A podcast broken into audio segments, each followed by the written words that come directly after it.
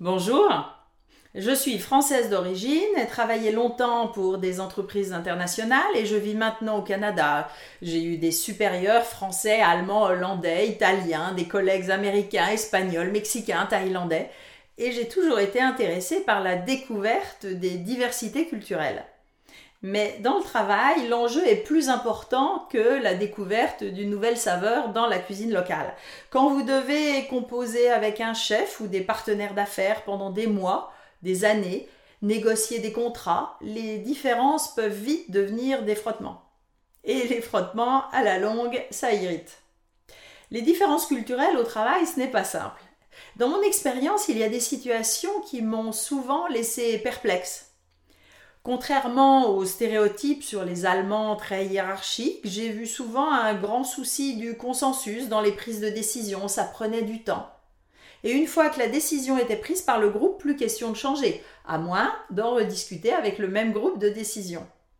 A l'inverse, malgré un contact très décontracté avec mes collègues américains, j'ai assisté à des prises de décision très top-down, en gros, le chef décide et a raison et tout le monde s'exécute, même si on n'était pas d'accord euh, deux heures avant. En revanche, la décision est moins figée et peut être remise en cause plus tard, notamment si l'environnement a changé.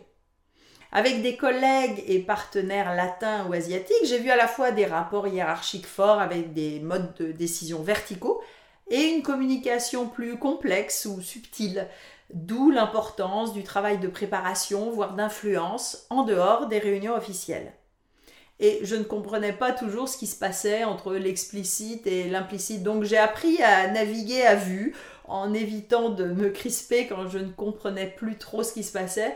Il paraît que cela s'appelle l'expérience. Évidemment, il faut rajouter en plus les différentes couches culturelles.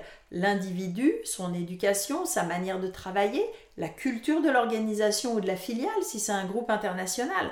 Alors, une Coréenne travaillant pour une entreprise française aux États-Unis où elle a fait ses études universitaires, ça donne quelle culture? Je reviens au thème de la prise de décision et des différences culturelles. Tous les modèles sur les différences culturelles, les dimensions de Hofstede, les valeurs de Schwartz sont intéressants, mais en l'occurrence, ce sont les articles de Erin Meyer qui m'ont aidé à distinguer quatre dimensions principales ayant un impact dans une prise de décision collective, avec à chaque fois ce mélange subtil en fonction des pays, de l'organisation, des équipes et des membres de l'équipe. Donc voilà les, quatre dimensions que j'ai sélectionnées qui influencent la prise de décision.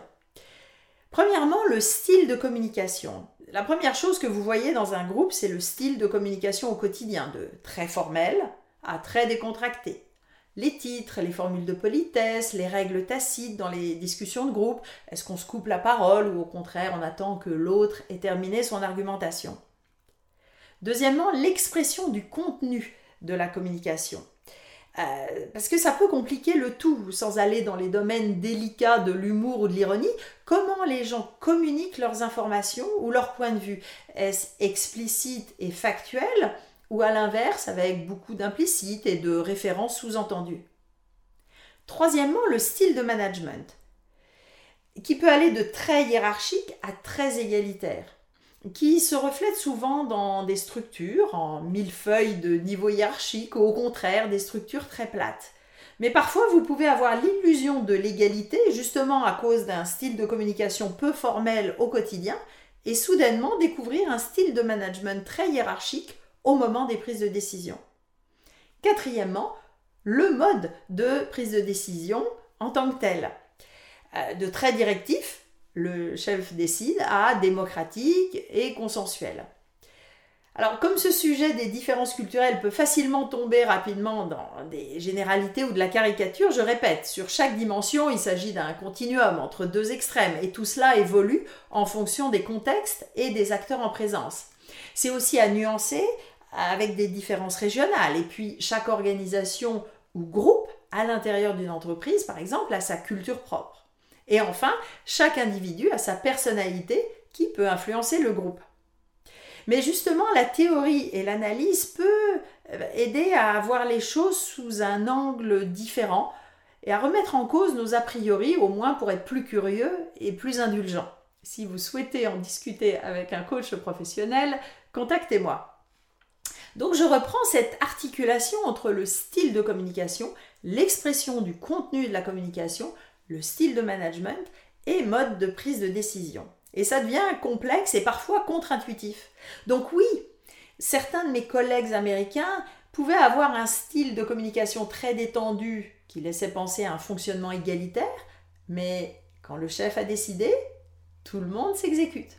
Oui, certains de mes collègues allemands, vous voyez, utilisaient des titres professionnels un peu désuets sur leur carte de visite, mais finalement, le processus de prise de décision pouvait être consensuel et semblait long et peu efficace. Mais une fois que tout le monde est d'accord, on récupère le temps perdu.